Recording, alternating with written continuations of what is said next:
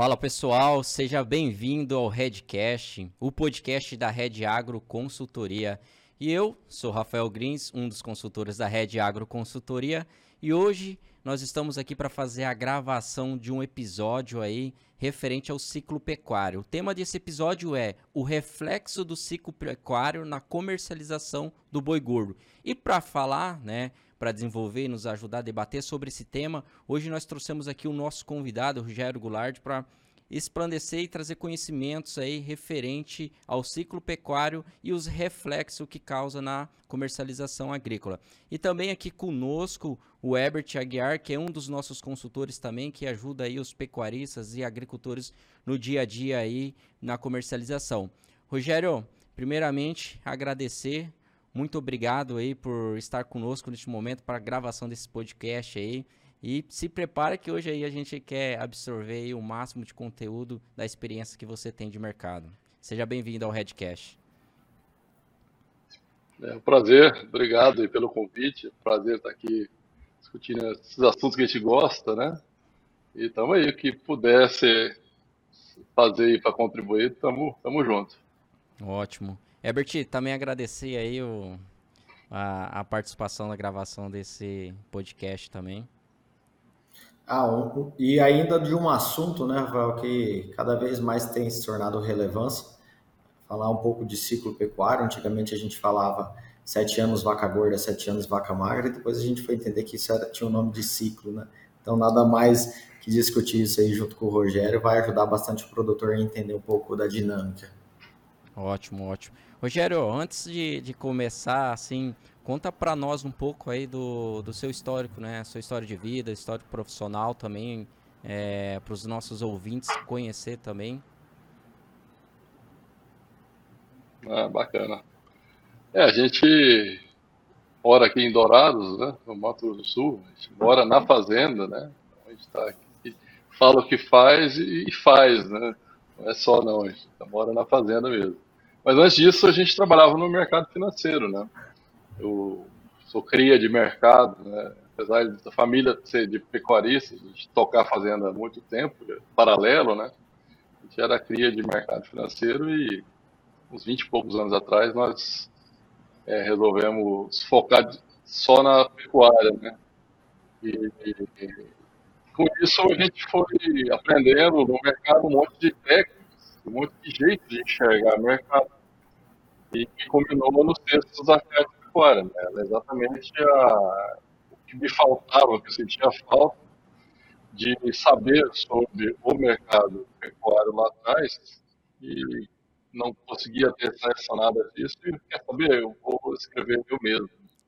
Vou fazer para mim, para me organizar, para eu, eu refletir. E, poxa, por que não compartilhar isso, né? Então, foi há 20 anos atrás, a gente começou esse, esse trabalho e hoje é, continuamos eles sempre, todo mês praticamente. Ah, bacana, né? Quem... Bom que você está no, no escritório, no melhor escritório, né? Porque né, às vezes no dia a dia o, o pessoal fala muito do, do mundo agro, mas fala de fora da porteira, né? Você fala de, de fato ali vivenciando o, o, dia a dia, né? Sabe de fato a, dor ali em si. Bom, é, para começar esse episódio, tá? É, eu, primeira primeira assim, pergunta ali esse é trazer um breve conceito aí, né, do que é um ciclo pecuário, né, para que a gente comece com esse conceito e depois no decorrer de, desse episódio a gente vai desenvolvendo ali a, as questões de, de, impacto. Você poderia explicar para nós aí um breve conceito do que é o ciclo pecuário em si? Claro. O ciclo da pecuária, ele basicamente é a consequência do que o criador faz. Tá? Então, tem que ter em mente que a maior é, estoque de animais e o que dá origem de todos os animais na sequência de engorda é o criador. Está na mão dele essa, esse poder de decidir o futuro da pecuária. De que maneira? Aumentando a quantidade de vacas nos pastos ou descartando. Tá? pode parecer bem simples, mas essa atitude, né, vamos pensar assim, essa, essa decisão dele nível nacional, né, não é só no estado ou outro, mas isso acontece no Brasil inteiro, dele, por exemplo, aumentar a oferta de gado para o frigorífico, né, aumentar o descarte de matrizes, e isso gera uma consequência nos preços. Os preços caem em função disso. E, e isso bem macro, né? São alguns anos de queda sistemáticas, né? não é um, um ano de queda só, é, até porque nem, os pecuaristas não decidem tudo no mesmo momento, né? cada um tem o seu momento. E o contrário também é verdadeiro. Quando os preços começam a subir, ele para de descartar as suas matrizes e volta a reter. Um, um, re, retém 50, outro retém 100, outro retém 80. E quando você vê isso no Brasil, são uma quantidade enorme de vacas que deixam de ir para o frigorífico. E o fato de deixar de ir para o frigorífico gera uma falta de carne no mercado. E é aonde os frigoríficos de macho, de, ou de fêmea, melhor dizendo, por não ter essa mercadoria ali disponível no mercado, eles vão atrás dos machos.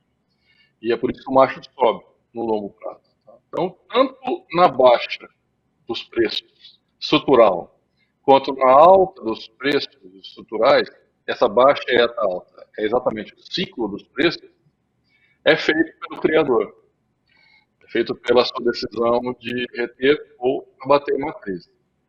Agora, quem que gera? Quem é o fato gerador dessa decisão? O preço do bezerro. Ou, melhor ainda, a margem de lucro que ele está tendo na cria. Tá?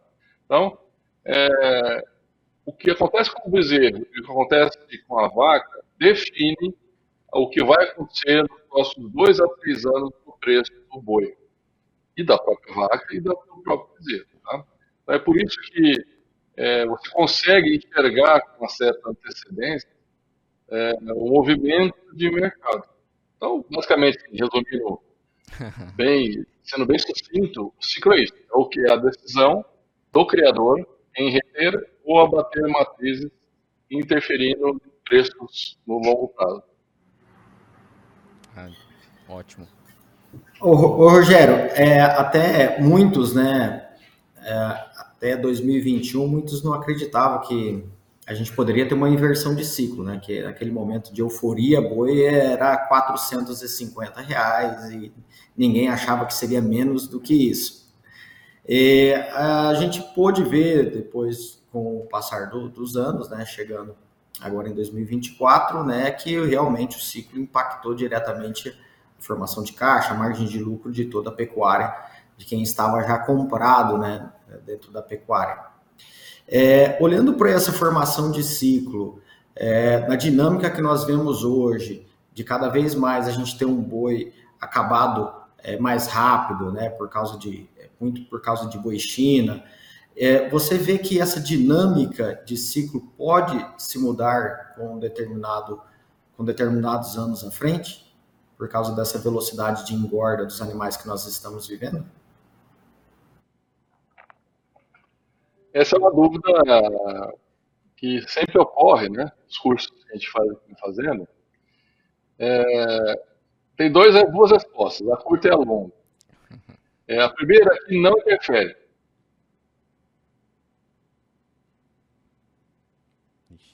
Entendeu? A engorda, ela pega o que está pronto ela não tem como fazer bezerro. Quem faz bezerro é o criador. E a vaca, até onde eu sei, demora nove meses para gerir e ao redor de nove meses fazer mais. Pode acontecer o que for, esse tempo é fixo. Então, quem define o ciclo é a rigidez da fêmea, tá? E não é a velocidade da engorda. O que a velocidade da engorda faz é, pensa o seguinte, vamos, vamos desenvolver esse raciocínio.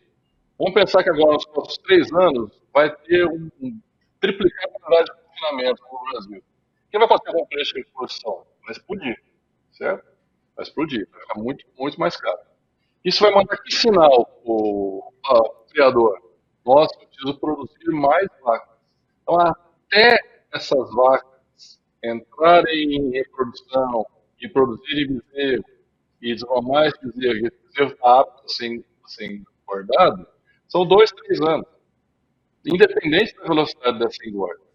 E lá na frente, ninguém regula a quantidade de vacas que os criadores definem em, em, em colocar em reprodução. Esse é o ponto.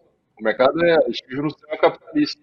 Então, o que vai acontecer, que é o que sempre acontece, haverá muito mais oferta de gado lá na frente do que a demanda. O que acontece com os preços? Caem de novo e volta tudo normal. Entendeu?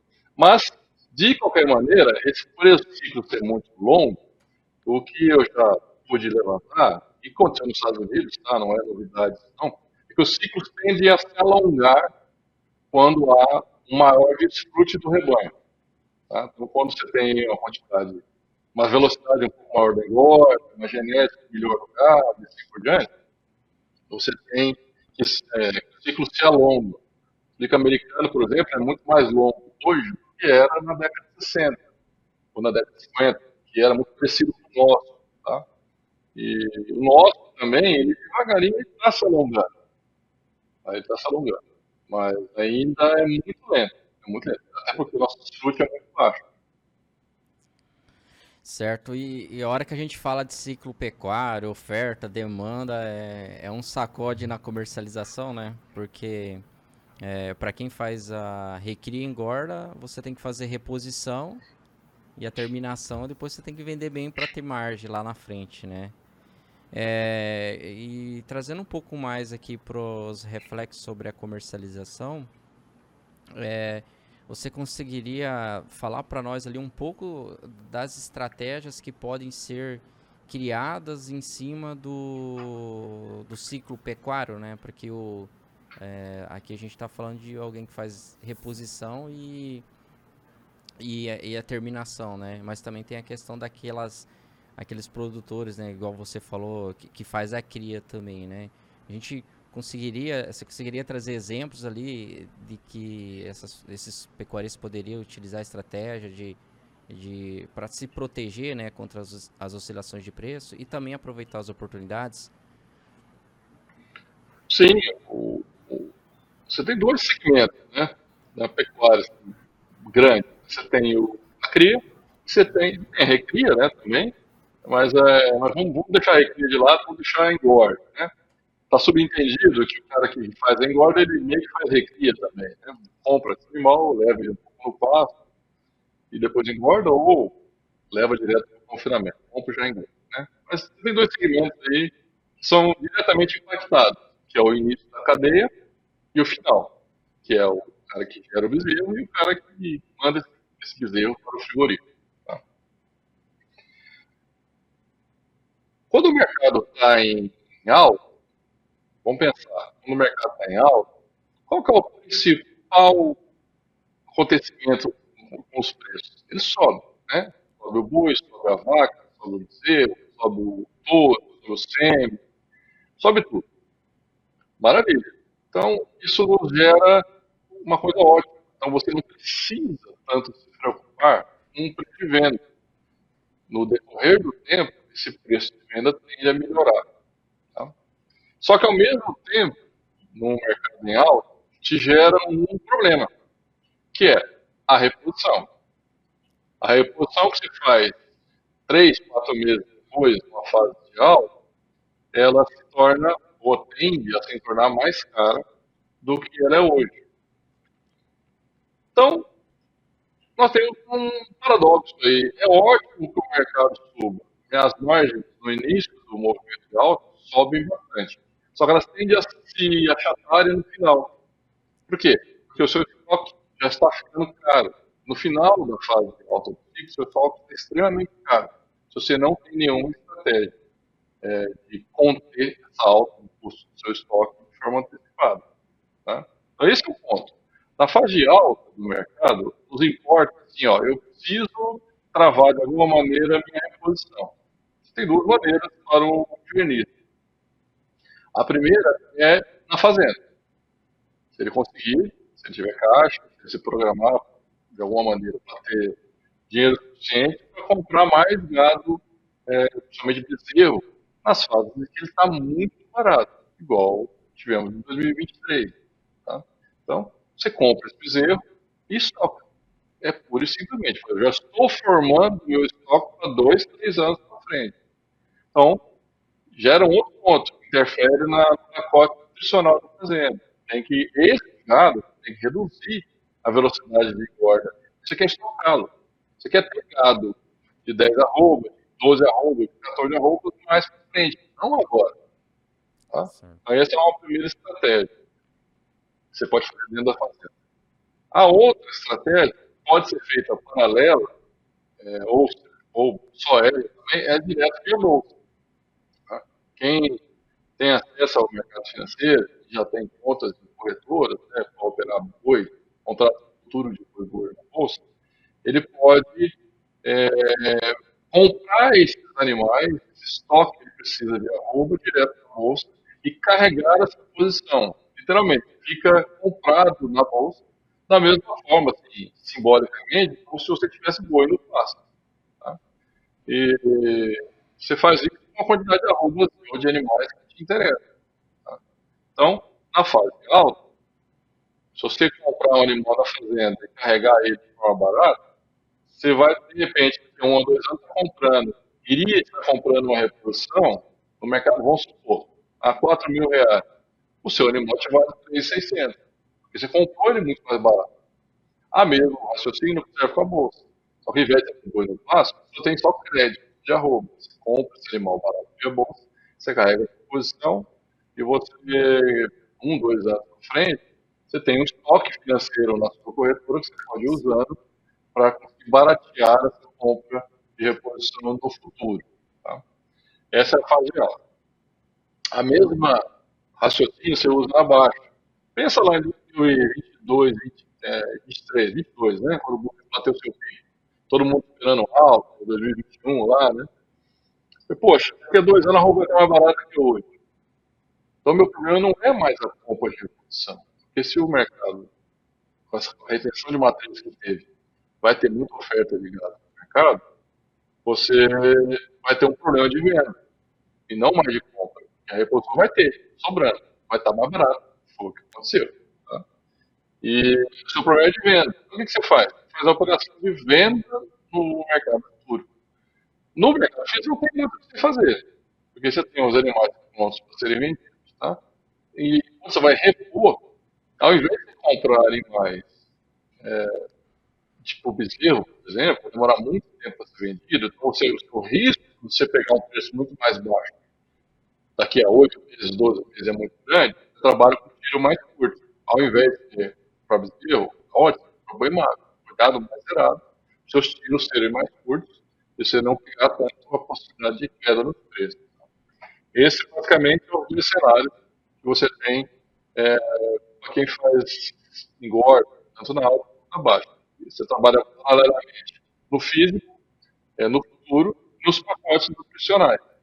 E, consequentemente, na fertilidade da fazenda, enfim, envolve todo seu, toda a sua fazenda. Então, é um processo único, né?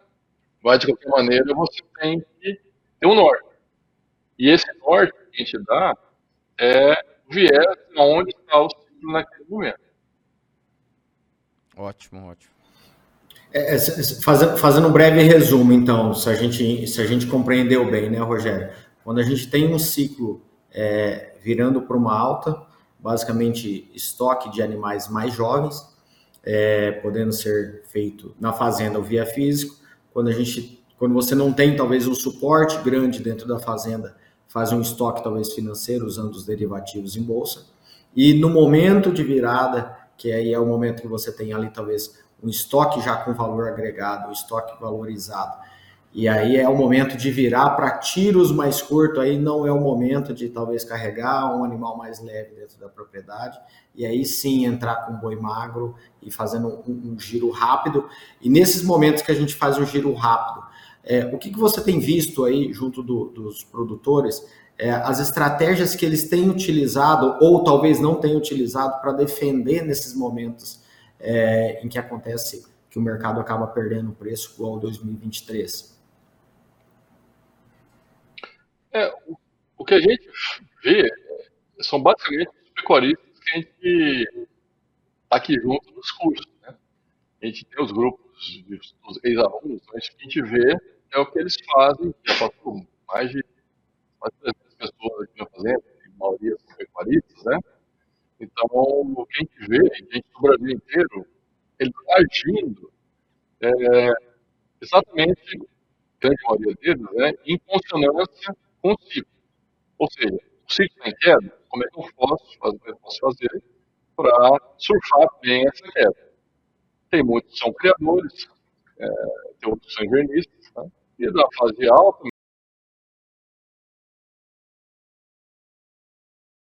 mesma coisa. Pega de 17, por exemplo, para 21, já foi a fase alta do ciclo. Uma fase excelente, você pouco, comprar barato e fazer a surfar essa fase alta dos preços. Tá?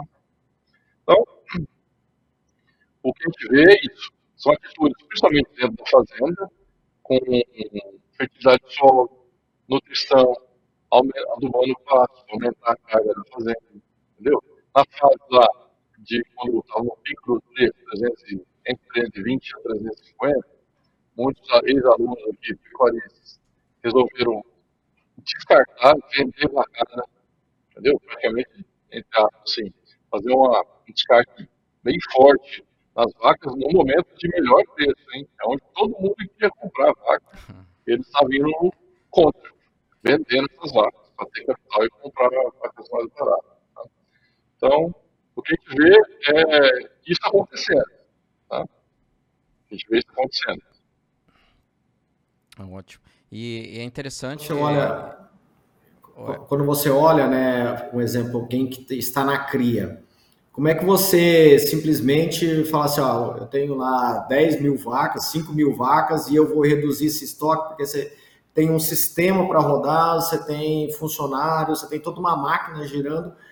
É, na recria na engorda, talvez seja algumas, alguns ajustes um pouco mais, talvez, mais tranquilos, né? Mas na fase da quem faz o ciclo da cria, tem uma dificuldade maior, Rogério?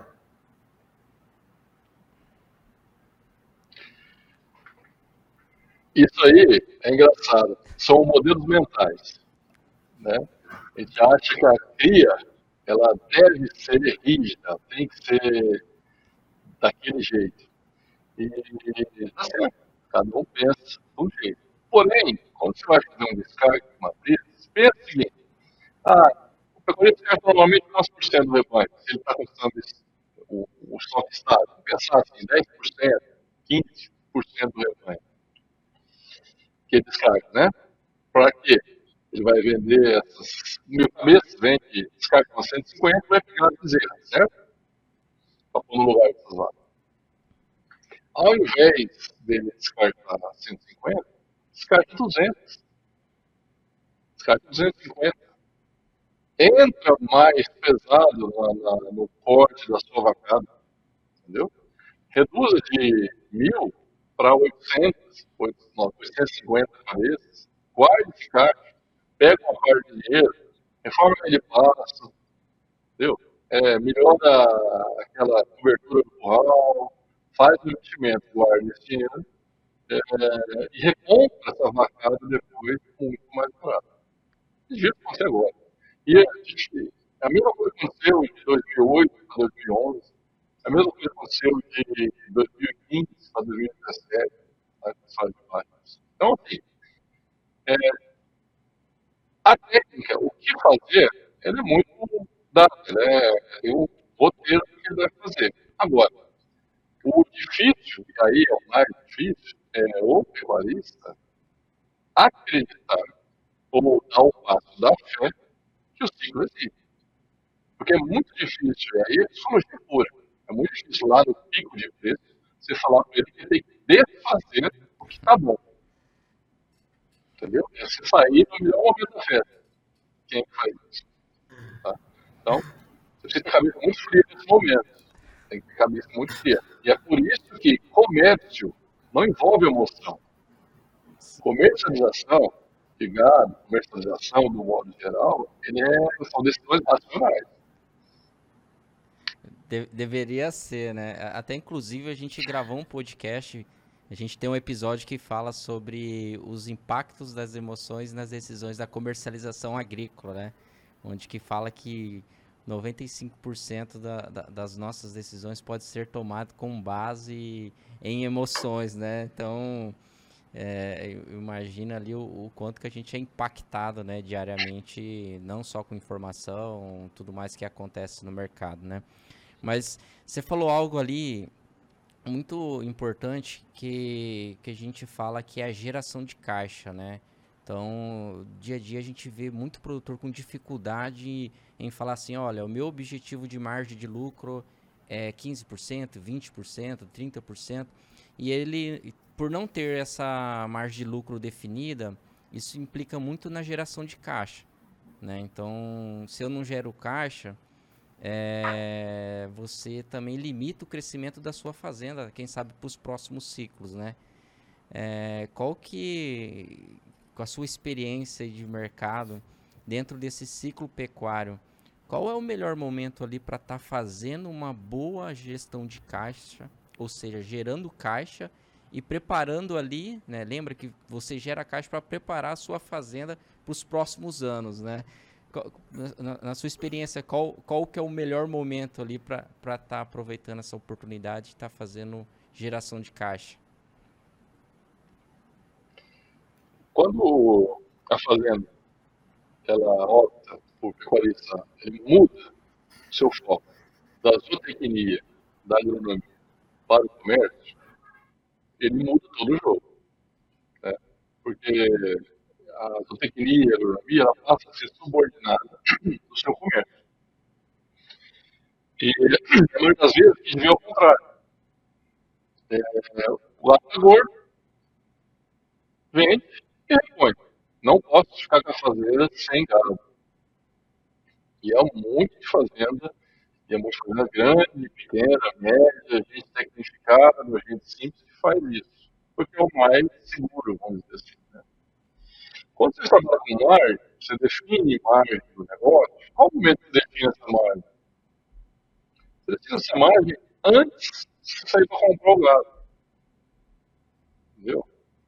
Eu gosto de falar assim que todo gado na fazenda que, que eu faço com ele agora? Poxa, passou. Você define o gado antes. É o que a gente ensina aqui. Antes de comprar o animal, você já tem a época que ele vai ser abatido, você já tem é, sua margem esperada no negócio, você já tem o pacote nutricional que você vai usar, já tem toda, como é fala assim, todo o que você espera que vai acontecer já está do lado. Tá? E vemos aquilo lá. Bolsa entra nessa operação? Claro que é. Sem a bolsa você não consegue é, capitalizar né, ou se proteger tanto das altas quanto das baixas do curto prazo. A gente ensina essas operações de bolsa aqui, tem como se protege disso, e ensina principalmente para o criador é, fazer opções, fazer seguro de preço, que é a melhor estratégia e, a mais, vamos dizer assim, a mais simples, a mais tranquila para ele fazer, ele garantir é, que o seu negócio não dê prejuízo. E esse é um ponto engraçado, cara. As pessoas pensam em margem, é muito comum isso. As pessoas pensam em margem, eu quero, ah, eu quero tomar meu lucro, mas isso não é a melhor estratégia. A melhor estratégia de fazer via opções é qualquer coisa que de caro. Poxa, eu vou eu faço o seguro levantamento e ganho dinheiro para roubado? Até onde eu sei, não. Você quer garantir que o dinheiro que você tem investido na caminhonete é forte para você. E um gado. A gente não pensa assim, as pessoas querem travar é, em opções com lucro. É necessário. O lucro é do seu negócio, é de quão bom você é. Você trava o quê? O custo de produção. Você tá no recurso. E aí é aonde as opções ficam maravilhosas, porque ficam extremamente baratas. Tá? Ficam muito competitivas. E você consegue colocar isso dentro do seu fluxo uma boa. Então, pensa, se eu conseguir travar sempre, sistematicamente, vendas de gado de tal maneira que a possibilidade de eu perder dinheiro é muito baixa nos próximos 30 anos, eu acho uma excelente afirmação. Eu quero isso. Eu quero ganhar dinheiro no meu negócio. Eu não quero ganhar dinheiro necessariamente especulando no mercado. Né? Então, a gente ensina essas duas maneiras aí, essas duas ideias. Né? Não é maneira, é até porque é o que a gente faz aqui. Né? A gente explica o que a gente faz. Eu quero bolsa faz 30 anos. Eu ser um dos mais velhos hoje operando bolsa de boi no, no Brasil, aí, tirando né, um ou outro aí, antigo, cooperativista, né, de 90. Então, é, a gente ensina dessas maneiras. Opera mercado futuro, contrato futuros. Tem o porquê de fazer isso, né? E a metodologia de como fazer isso. E você tem os contratos de opções, o seguro de preço, para travar o seu operacional do dia a dia de custo de produção. Ah, mas eu não tenho meu custo de produção. Pois é. Então você já tem uma etapa anterior que você tem que fazer. Certo. Então, o mercado é sempre assim. Quando você faz com o comércio, o comércio, se você trabalha com comércio ligado, ele, ele demonstra todas as suas fraquezas. Tudo que é ruim na fazenda vai aparecer no seu comércio. Tá? Então, e, e ele tinha um excelente professor. Falei, cara, eu tenho que fazer de tal maneira para poder dar certo a minha operação. Cada um tem a sua maneira. Cada fazenda é do jeito. Mas, assim, todos nós fazemos a mesma coisa. Compramos, fazemos alguma coisa ali dentro, damos comida de alguma maneira e tal, e no final embarca no caminhão do frigorífico. Como fazer isso? Aí sim, é que mora a ciência da coisa. Ótimo. Legal essa, essa fala sua, Rogério. A gente que trabalha com planejamento de comercialização né, e usa muitas opções, é, em alguns momentos, para poder fazer o head da, da engorda ou às vezes da reposição, dependendo da fase, a gente encontra muito isso no produtor que é ele que às vezes querer ganhar dentro do, do seguro, né, do preço do boi. E às vezes, quando não ganha, fica um pouco magoado. Ah, eu gastei 100 mil reais de seguro e não ganhei nada. E aí vem esse viés, né, de querer ganhar, talvez nas duas pontas. É, e a gente encontra muito isso, é um, e é um processo educativo que a gente tenta trabalhar bastante, porque no, no médio, longo prazo, ele percebe que isso às vezes é bastante, é, bastante interessante para longevidade do negócio, né? Para, de certa forma, as oscilações que a gente tiver no mercado no momento que ele for ofertar, fazer o comércio desse gado, ele não sofrer um, um, uma perca aí, ou às vezes um prejuízo. Quando você vê na cria, Rogério, ah, às vezes a gente chega a essas dúvidas sobre ah, fazer hedge ou às vezes usar opções para quem faz o sistema de cria. Você entende que esse tipo de mecanismo ajuda a esse tipo de produtor? Ajuda. Sempre ajuda.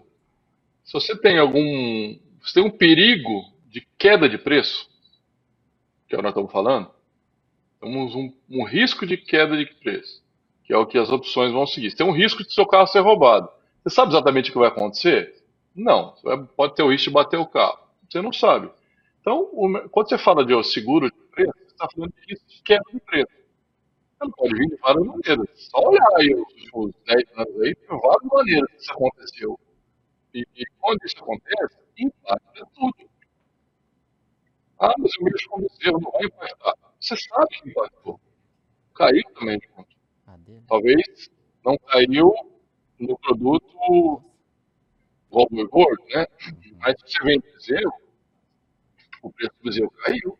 E vamos supor que se você vender ali, do olho do furacão, você vai vender mais barato do que há um mês, dois meses atrás.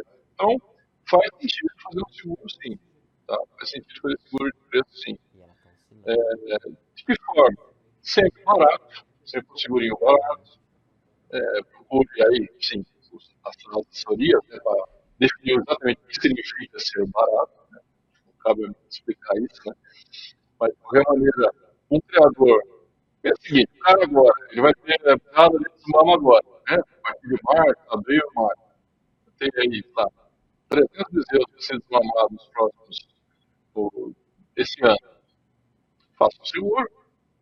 Poxa, a roupa, será que a roupa pode estar 250 em São Paulo? Ah, pode cair para 220 em São Paulo, aí 30 reais aí. Se cair 30 reais em São Paulo, cai uns 30, às vezes até mais, para mim também. E o Cruzeiro deve cair junto. Sai de, sei lá, 2 mil reais para 1.600, 1.500. Eu posso fazer uma operação de seguro para me proteger disso, se acontecer? Eu acho que não só pode como deve. Tá? Eu acho que não só pode como. Ele pode converter esse custo de produção dele, do, desses bezerros, em arrobas e jogar quanto é que está valendo proporcional é se fosse um diferencial de base, né? Você tem diferencial da vaca com o boi, tem o mesmo diferencial de base do boi com o bezerro. Calcule quanto que é na sua região e você também consegue usar o contrato de boi gordo para fazer a sua proteção do bezerro. Então, assim, não tem como dizer que não dá. A questão é assim, me interessa. Eu quero, eu quero não perder dinheiro nesse negócio, eu quero peitar. Entendeu? Se você quiser é uma decisão. Eu já estou um pouco mais velho, já preocupado com isso, entendeu? Se a pessoa não quer usar, é, não, é, não tem nenhum um milhão de gráficos aí de 10 horas de vídeo que vai convencê-lo. Mas tem muita gente que quer. E o nosso surto vê isso. É muita gente jovem, gente que está correndo atrás, quer aprender. Por quê? Porque já sentiu essa dor. Já sentiu essa dor de desse lá. Já sentiu essa dor de confinar um gado e vender com prejuízo. Cara, não, assim não dá. Não vou ficar fazendo isso de novo. É onde vem as dores do negócio. E o comércio nem placar. Se você não conhece as regras do comércio, você vai estar sempre jogando errado. Entendeu? Olhando para uma oportunidade, às vezes, de um investidor, olhando esse ciclo pecuário, é, tentando talvez trazer algum capital, querendo entrar dentro da pecuária, porque acredita talvez que no médio e longo prazo teria uma valorização de capital em cima do seu patrimônio, é, hoje seria mais prudente, vendo o ciclo atual, é, talvez um, um, ciclo completo, uma cria, uma recria engorda, o que, que ele deveria olhar seria mais voltado para a aptidão ou mais para o comércio? O que, que você é, aconselharia?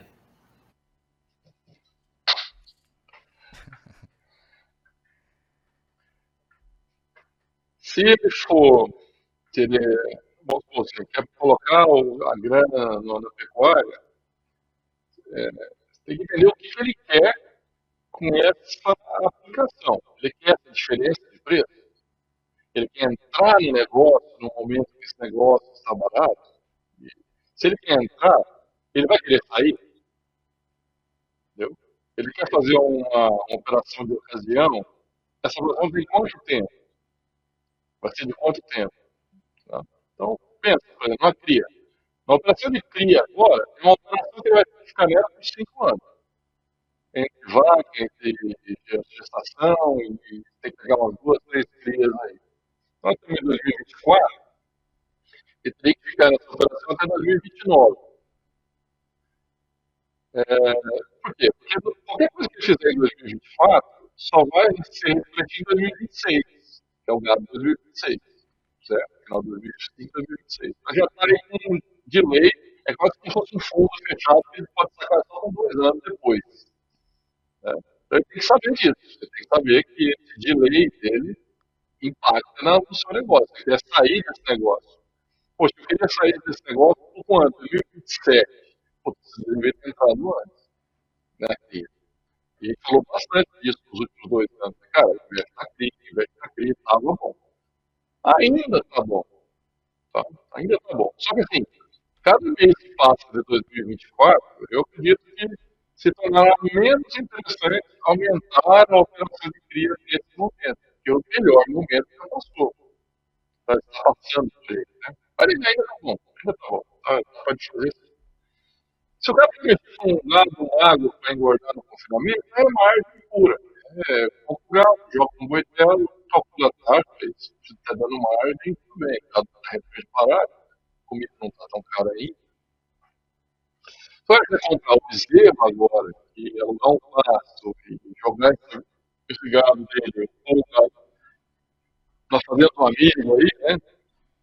Botar esse gado lá para engordar nos três anos, né? Só o levinho, só curtindo, só surfando o preço, tá, ele tá no momento. Estamos falando aí 2024, 2027, beleza. Talvez ele vai vender lá no preço bem melhor do que ele tem hoje. Tá? É, se ele quer só a valorização, se ele não quer se envolver com cheiro de curral, com capim, com barro, ele pode tem dois tipos de negócio. Ele pode comprar diretamente contrato na bolsa e arcar com os ajustes diários e o risco inerente às operações de contrato futuro, né? ou ele pode comprar aquele ETF é, de boi do do Brasil, né, de boi 11, se não me engano. Também é uma boa operação. Ele pode, eu acho que a roupa do boi, eu acho que esse boi vai subir nos próximos três anos. É o mesmo raciocínio que ele pode falar assim, ah, eu acho que a ação da empresa tal vai subir nos próximos três anos. E você compra e, e carrega essa, essa, essa, esse fundo, entre aspas, né, para a maturidade, para ver até onde vai acontecer é, são, as, são as opções que me vêm assim, de cabeça de forma bem rápida. Tá? Então, tem sim, tem espaço para fazer. Só que, como qualquer bom investimento, os investimentos têm time. Tem época que é bom de fazer. Ah, em 2025, se a gente estiver falando disso em 2025, 2026, fala, cara, passou, bicho. Acho que já não está mais. Eu acho. Né? Então, hoje ainda está ainda tá bom. Está melhor ainda em 2022 muito melhor ainda em 2023. Se você consegue entender o que eu quero dizer. Certo. Perfeito. O Rogério, é, é, é bacana que durante esse episódio a gente falou muito sobre gestão e planejamento, né? A gente para ter uma comercialização eficiente com margem de lucro é preciso ter gestão e planejamento. É, e no dia a dia, quando a gente conversa com um produtor, com um pecuarista ali, muitas vezes quando eles nos procuram, ele já está com, com o animal lá dentro da fazenda aí que ele deseja ali fazer o planejamento e é onde que vem muitas vezes as frustrações, porque esse animal que ele adquiriu não vai conseguir alcançar o objetivo econômico ali que ele, que ele planejou. É, no, seu ponto de vista assim, de experiência, o, o produtor ele tem um, um, pouco de dificuldade em planejar um pouco mais no longo prazo, vamos se dizer assim, para dois anos, porque igual agora essa citação, poxa, se eu estou pensando em 2026, eu já devo estar tá fazendo meu planejamento por agora. É, o produtor em si, o pecuarista, tem dificuldade de, de, fazer esse planejamento assim, um pouco mais no longo prazo e desenhar e projetar esses resultados? Eu, eu pela experiência aqui no curso, o que eu vejo é que essa, esse perfil tem mudado. Esse perfil da pessoa já pensar com mais pragmatismo, pensar no, na fazenda como negócio, mesmo os filhos, né, dos funcionários, dos pecuaristas, né, cara que está nessa faixa de 25 anos para cima, até uns 45, assim, né, tem conseguido pensar um pouco mais com, na fazenda como um negócio. Então tem melhorado bastante isso aí. Mas concordo com você. Uma, uma, uma, uma grande parte ainda das fazendas são tocadas de uma forma da mão para a boca. É, vai apagando incêndio. Vai resolvendo as coisas que vão acontecendo naquele momento. Né? No máximo ali uma programação de do herbicida que daqui a algum tempo, né, alguma coisa de calcário, que precisa ter data para ser jogado. Então, isso gera um problema mesmo de, de, organização e de gestão. Então, o que eu sempre falo é o seguinte, cara, a melhor maneira de começar é controlando os seus custos. Que é impressionante. Gente, como. A gente escuta muita gente organizando, muito mais do que eu tinha conhecimento de pecuarista há 20 anos atrás. Mas eu diria para você que ainda é a grande esmagadora minoria que controla os seus custos de produção de forma é, sistemática e certinha. Tá? E essas pessoas que fazem isso, aí mesmo se o cara tem jogado na fazenda não teve nenhuma decisão de comércio antes, ele mesmo assim, Rogério, não tem nenhum custo de produção, eu tenho que começar no meio do caminho, a fazenda rodando. Falei, Pô, com certeza. Em 10 minutos a gente monta esse custo, companheiro. Entendeu? É, é, muito fácil de montar custo de produção. O problema é exatamente esse começar. Se você tem uma dificuldade muito grande de começar, já não, tem, não sei quanto eu comprei esse meu, meu boi, não sei quanto eu paguei de comissão, não lembro quanto eu paguei de frete, não sei que é que eu comprei, não, não sei. Mesmo assim, eu consigo fazer, consegue. Se eu fosse achar maravilhoso, não. Vai ficar meio errado, obviamente, você não tem dado. Porém, você começou. As, mais umas 3, 4, 5 vendas que você fizer e compras para repor esses animais, pronto, seu custo entra no esquema. E você consegue tocar. Então, se o cara começa agora em janeiro, em maio, dele está formadinho. Entendeu? Só que o cara chega maio pensando em, oh, eu preciso montar custo de produção do meu gado, vai morrer no funcionamento em outubro. Pô, meu filho levou em janeiro, aproveita, vem embora. Né? Aproveita agora, tá bom de passa o gado no ralo, conta o seu gado, vai no quarto, conta, verifica a era dos seus animais, vê, consegue montar, assim, o seu custo de produção dessa maneira. Sem os custos de produção, tudo é tiro no escuro. Me desculpe. Ah, eu tenho uma boiada lá, eu paguei tanto nela. Vou jogar um custo de aluguel de pasto, mais nutrição. Meu, tá totalmente errado. Entendeu? Isso não é custo. E o trator que fundiu o motor? E a FIA que se arrumou nesse período aí? Entendeu? E aquele funcionário que, teve, que, que pediu para sair, teve que acertar e outro para entrar. Isso não entra no seu custo. Tá? Então, assim, a gente tem que parar de se enganar. Tem que parar de buscar a solução fácil para tocar uma fazenda e realmente tocar a fazenda. Então, esse é um ponto importante que eu estresso muito aqui no curso. Vamos parar de brincar de tocar a fazenda e vamos tocar a fazenda de verdade. Entendeu? Esse é um ponto importante. Enquanto a pessoa tem esse controle, tem essa, essa, essa metodologia, essa disciplina de fazer isso, muda da água para o vinho o seu negócio. A conversa muda. Certo. Entendeu? Conversa com a pessoa. É interessante conversar com pessoas que têm esse tipo de controle que não tem.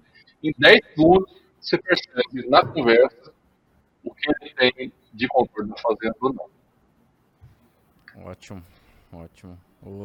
Esse é um desafio que a gente encontra no dia a dia, porque muitas vezes quando a gente é procurado, o pessoal já fala, não, travar, travar boi na bolsa. Muitas vezes, e, e até que a gente fala, poxa, fazer head é um processo de gestão. Não é, um, não é só fazer uma operação financeira, mas o head em si você faz um processo de gestão e a gente sempre pergunta para o pecuarista, mas qual que é o seu custo de produção? Aí às vezes ele vem, ixi, então, deixa eu ver aqui, eu, eu vou ver com o meu consultor, né? E muitas vezes tem um consultor que passa esse direcionamento aí facilita um pouco mais é, ali o nosso, nosso dia a dia, né? Mas como você bem falou ali, poxa, o, o custo é o que, que vai ditar ali em si, né? Porque a gente vê o custo também como é o seu capital investido, né, Rogério? Você está colocando capital ali dentro da sua propriedade, investindo ali para colher ali bons frutos ali. Bom, é, trazendo um pouco mais para essa parte de head, né, comercialização, head, aqui a gente sempre fala para os pecuaristas, existe várias formas, né, de, de a gente fazer um head, buscar um, uma proteção de preço diante desse mercado, né, que é o mercado a termo, né, o mercado a termo que pode ser fechado com frigorífico, a gente não descarta essa possibilidade e principalmente a gente tem que olhar algumas regiões também que é muito distinto, né? Olhar aqui no Mato Grosso, Mato Grosso Sul, outros estados também.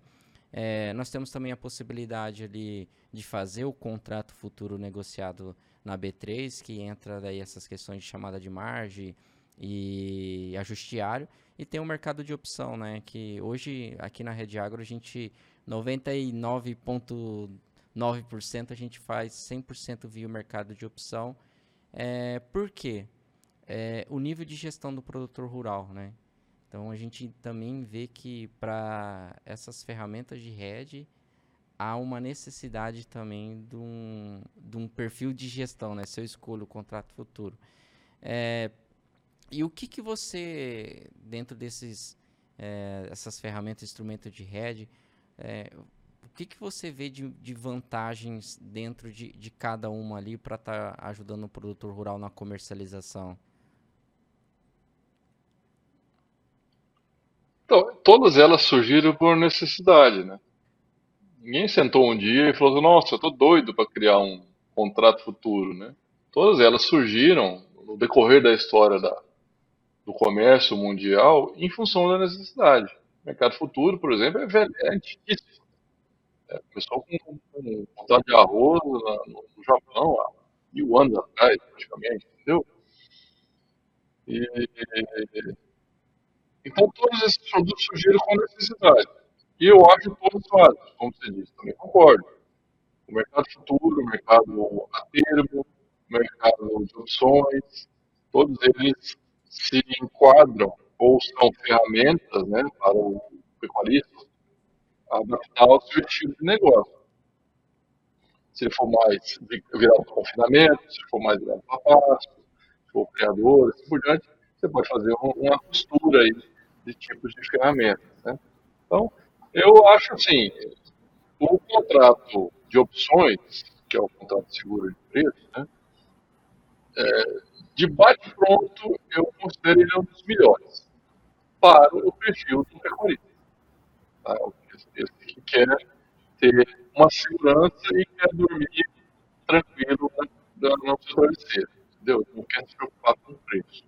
Então, eu, eu entendo que, essa é a melhor ferramenta para o pecuarista, sim, para ele começar. Ah, e qual desses que ele começa? Eu acho que ele deve começar com opções. É um dos melhores, tá? Mais fácil de entender, mais barato, que corre menos risco. Mas comprando opções, né? Desculpa. Comprando opções é, e operações que, que não gerem é, margem de garantia com opções. Vocês sabem, tem operações que são vendidas que geram alguma margem de garantia, uma chamada de margem de opções. Essa operação existem, fazem sentido, mas eu não, eu não falo e nem recomendo para pecuaristas fazerem. Exige um controle de risco diferente do que está acostumado. Então, comprou uma put, né, que é o nome do CIDAP, é seguro de venda, né, tá, de vender seus bois para fevereiro, comprou uma put, comprou um seguro de venda para seus bois para fevereiro e ser feliz. Tá? Esse é o primeiro ponto. Contrato a termo, muito bom, muito interessante. Em regiões, em função do fluxo de oferta de gado e agendamentos jurídicos, são opções que são necessárias, né? Mas ao mesmo tempo também são opções estratégicas para você conseguir garantir um tipo de margem com a vantagem que você não tem nenhum tipo de oscilação de ajustes diários, nem margem de garantia, é, dinheiro parado na, bolsa, né? por causa daquele negócio. Então, ah, eu tenho um gado para vender em maio, eu quero vender esse boi, quanto é que você me paga? Ah, não, pô, tá bom, não tá bom. Aí é uma operação comercial como outro qualquer. Como você tem, como é muito comum soja, milho, etanol, petróleo, quase todos os mercados do mundo operam via contrato termo, grande parte dos seus, dos seus, dos seus negócios. Né? E a terceira aí, vamos dizer assim, a mais apimentada delas, é o contrato de futuro, o contrato derivativo normal futuro do boi gordo. Ele é excelente, porque ele consegue você travar tanto altas quanto baixas de preço. Aí funciona com os dois lados, ele trabalha com os dois lados do mercado. As opções via termo, eles tendem a ser ferramentas para proteger contra a queda de preço. Eles não te dão uma resposta para uma alta de preço, que é o problema da reprodução a gente falou antes, quando o preço da roupa do boi sobe, você tem aí na esteira uma alta reposição, certo? E você consegue se proteger disso via contratos futuros. Você consegue comprar arrobas na bolsa para se proteger dessas altas aí, de curto prazo, por exemplo, é, é de mercado. Da mesma forma, também você pode vender essa, essas roupas que você tem aí no mercado também para se proteger contra uma queda de preço. É, o mercado derivativo é um pouquinho mais sofisticado, exigirá do pecuarista ele para em alguns momentos aí durante o dia na frente do seu computador para aprender e treinar em cima disso. Mas de todos os três, esse é o mais poderoso. Mas junto com esse poder vem a, o risco. É, então, envolve esse muito... é o problema do mercado futuro. Rogério, envolve muito o planejamento né, que você está adotando, o risco que você quer gerenciar, né? Porque cada, cada um vai ser mais eficiente para determinado risco, né? E é por isso que no planejamento a gente nunca gosta de enviesar, às vezes, só nenhuma numa estratégia, né? Porque às vezes eu estou numa região que eu tenho uma grande oferta, eu preciso ter cuidado também com escala de abate, para fazer todo esse planejamento, né? Então, quando a gente fala das ferramentas, é, o produtor tem que olhar assim na prateleira e ver, pô, eu posso adotar, usar três, quatro ferramentas a meu favor no meu planejamento ali, né? É, ele vai aprendendo, né?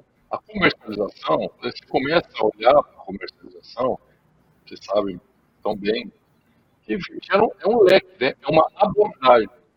Comercializar, ligado, ele não é o ato simples de ligar para o frigorífico e vender. Comercializar mercado, se informar de, sobre mercado, não é perguntar no grupo de WhatsApp. É um trabalho diário de acompanhamento, de reflexão sobre o que está acontecendo. Olhar para a sua fazenda e olhar para fora. Que, vai fazer a comunidade de, de margem agora? Qual são os meus custos? E para onde está tá ventando? Para que lado está esse vento? Está vindo a meu favor? Ou está indo contra? Então, o mercado é, ele te traz, né, a noção de comércio, ele te traz essa sutileza, essa elegância no trato com a fazenda. Então, é importante a gente ter esse conhecimento. Mas ele é um conhecimento que o cara tem que aprender. O comércio não nasce sabendo ele. É engraçado, a gente acha que é meio cosmose, né? A gente já nasceu meio comercializando grado. De jeito nenhum. De jeito nenhum. Comercialização de comércio na pecuária é uma praticamente uma faculdade nova que você tem que fazer. Tá? E é exatamente o motivo de ser criado, porque, porque eu precisava ensinar isso, cara, de uma maneira que ficasse mais claro o que ele deve agir, o que ele precisava fazer no longo prazo. Enfim, é um aprendizado, e está sempre aprendendo, todos os dias tem uma novidade. Ô, ô, Rogério, né? até, até a gente já partindo para os finalmente, né? Hoje, olhando aí uma, uh, um produtor que talvez não acreditava no ciclo, né? talvez é, achava que ali em 2022 já teria sido o pior momento, é, hoje seria o melhor momento para a gente poder aumentar o volume de, de cabeças dentro da fazenda, de aumentar estoque. E aí uma pergunta já é, em cima da outra, 2027 ou 2028 seria o final do ciclo de alta? Eu gostaria de saber essa resposta de coração, viu? A gente espera que seja lá. Tá? A gente espera que seja daqui a alguns anos, né? Se vai ser 2027, 2028, 2029, pega, por exemplo, a alta de 1999, é, é, a, a queda de 1996 ou 97 foi muito parecida a queda atual, o mercado demorou quase sete anos, se não me engano, para voltar a subir, para subir bem, né? Então, pode, pode ser a mesma coisa igual aqui, nós estamos em 2030, 2029. Se for acompanhar todos os outros ciclos, você tem aí 2026 para 2027. Tá? Então, fica aberto. Talvez estaremos falando novamente de um boi bem valorizado. Né? Agora, comprar, a decisão de comprar é sempre uma decisão de preço, é olhar para o seu valor de hoje e ontem passado. O bezerro hoje está nos momentos mais baratos da sua história recente. A queda do bezerro, em alguns lugares chegou a cair quase 50% aí, você pega essa queda de 50%, compara os últimos 20, 30 anos, você vê que é uma das maiores quebras históricas. Então você pode pensar da seguinte maneira: daqui a 20 anos, você fala para os seus filhos, olha, eu comprei um bezerro lá em 2024, uma das maiores quedas históricas do bezerro. Depois, demorou muito para ele acontecer de novo. Eu acho um bom argumento. Então, sim, você defender não comprar gado é um, argumento difícil de você E isso vale mesmo se o erro baratear esse ano, que eu não acho que vai acontecer. Entendeu? Mas, de qualquer maneira, estamos no momento de preço barato.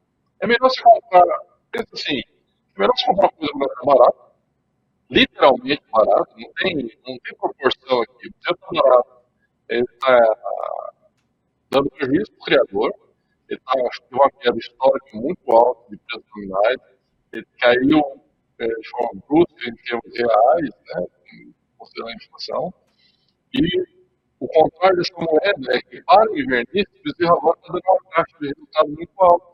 Então, você não, extremamente boa. Então, você não pode ter um preço que é péssimo para um e bom para outro. Quando isso acontece, nesse caso aqui, você tem no extremo. E aí, nesse caso aqui, nesse momento, é o extremo de baixo. O inverso disso foi o Bezerra 3200 lá em 2021 para 2022. Estava extremamente ao contrário. Era uma maravilhosa margem para o criador e um péssimo negócio para o invernista. Era o extremo de alta. Naquele momento não era bom comprar Agora é o contrário disso. Tá? Isso não existe.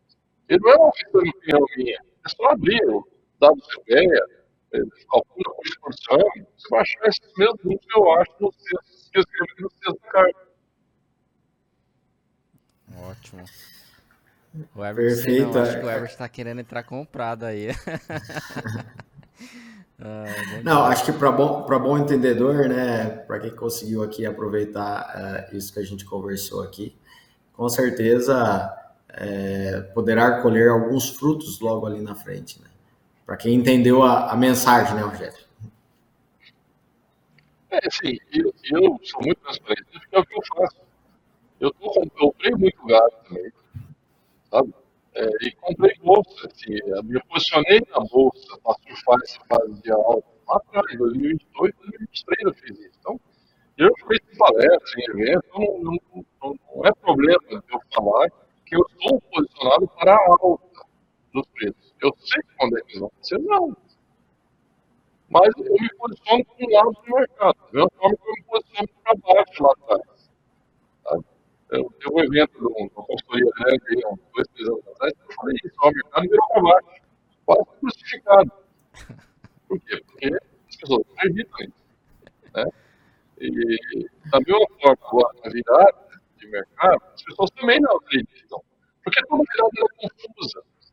Toda virada ela, ela vai e vem, ela tem confirmações, ela tem confirmação que não vai subir, ela confirma que vai cair, aí depois sobe de novo.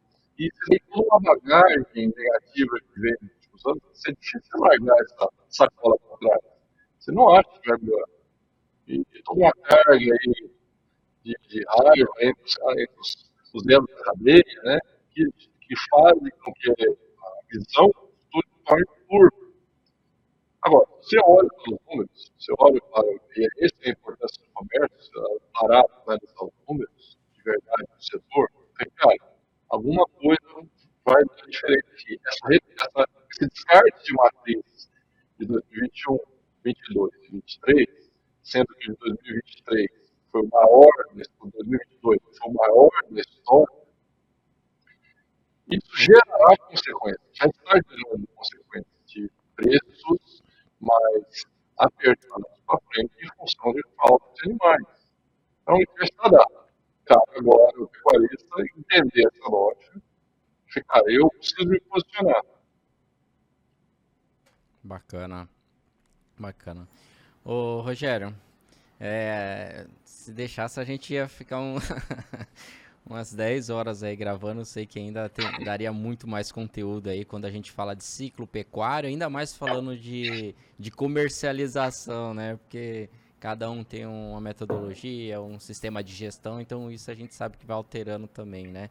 Mas é, eu quero agradecer é, por dispor, né? Estar aqui gravando esse episódio. Eu tenho certeza que esse conteúdo vai ajudar muito pecuarista e gestores também que estão presentes na pecuária, né?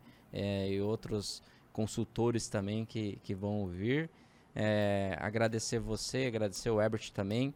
E queria pedir para você é, como que os nossos ouvintes faz para acompanhar o seu trabalho, né? Instagram, LinkedIn, como que os nossos ouvintes faz para acompanhar o seu trabalho aí, para estar tá sempre informado. Bacana. É, como eu falei, isso é sempre bom falar daquilo que a gente gosta, né? Então sempre vira um, vira um assunto gostoso, né? Dá para falar muito tempo sobre isso, né? Mas se quiser continuar esse bate-papo, só, só seguir lá é, no Instagram e no Twitter, né? Eu publico bastante coisa no Instagram e no Twitter. É, no uso usuário da Carta Pecuária, do jogo, né? Carta Pecuária. Ou no site da Carta Pecuária também, só entrar lá, assinar. Eu preciso de um. É ridículo assim, o que eu posso assim, para ter acesso às publicações. Então eu sugiro ler. E se puder, se interessar, quem está ouvindo, é, tomar um um ato de fé aí e fazer o curso com a gente. São três dias que muda a cabeça. Tá? Você não sai igual pensando em pecuária igual você chegou aqui. Além de comer muito bem, tomar cachaça, tomar cerveja, coisa de gente boa do Brasil inteiro, curso de gente do Brasil inteiro, até do exterior, em ocasiões. Então, eu sugeriria ter como meta isso para 2024, 2025, pensar sobre isso. Acho que vale a pena. Ótimo. Herbert, também quero agradecer aí é, por estar contribuindo na gravação desse podcast aí. Obrigado. É, acho, acho que assim a gente conseguiu trazer um assunto que às vezes é um pouco místico para alguns amigos pecuaristas, até clientes. É, o Rogério, que é uma referência nacional para nós, a gente sempre acompanha lá as, as cartas que são publicadas, né? São números que sempre nos ajudam a, a embasar algumas tomadas de decisões juntos dos produtores. Então, o seu trabalho é muito louvável, Rogério. Os produtores gostam demais, né? E a gente também para poder se embasar. É, e acredito que nossos ouvintes aí poderão entender algumas mensagens que ficou aqui gravada. Então, quando vier para Cuiabá, tá, Rogério? Fica o convite, não só Cuiabá, Tangará da Serra também. É, fica o convite e com certeza vamos estar tá fazendo um, um, churrasco aí. É, agradeço aí, Herbert, mais uma vez, ao Rogério. E para você que é nosso ouvinte, que nos ouviu até esse momento, esse episódio falando sobre o reflexo do ciclo pecuário na comercialização agrícola, convido você também para seguir o nosso trabalho no Instagram. Nosso Instagram é Red Agro, Red se escreve H-E-D-G-E Agro, né? Então segue nosso trabalho tanto no Instagram, no Spotify, no YouTube, no LinkedIn, nosso site também. E Siga e compartilha, eu tenho certeza que você vai estar tá ajudando aí, é, levando informações referente ao mercado pecuário e principalmente na comercialização agrícola. E até o próximo episódio. Te aguardo. Forte abraço. Forte abraço.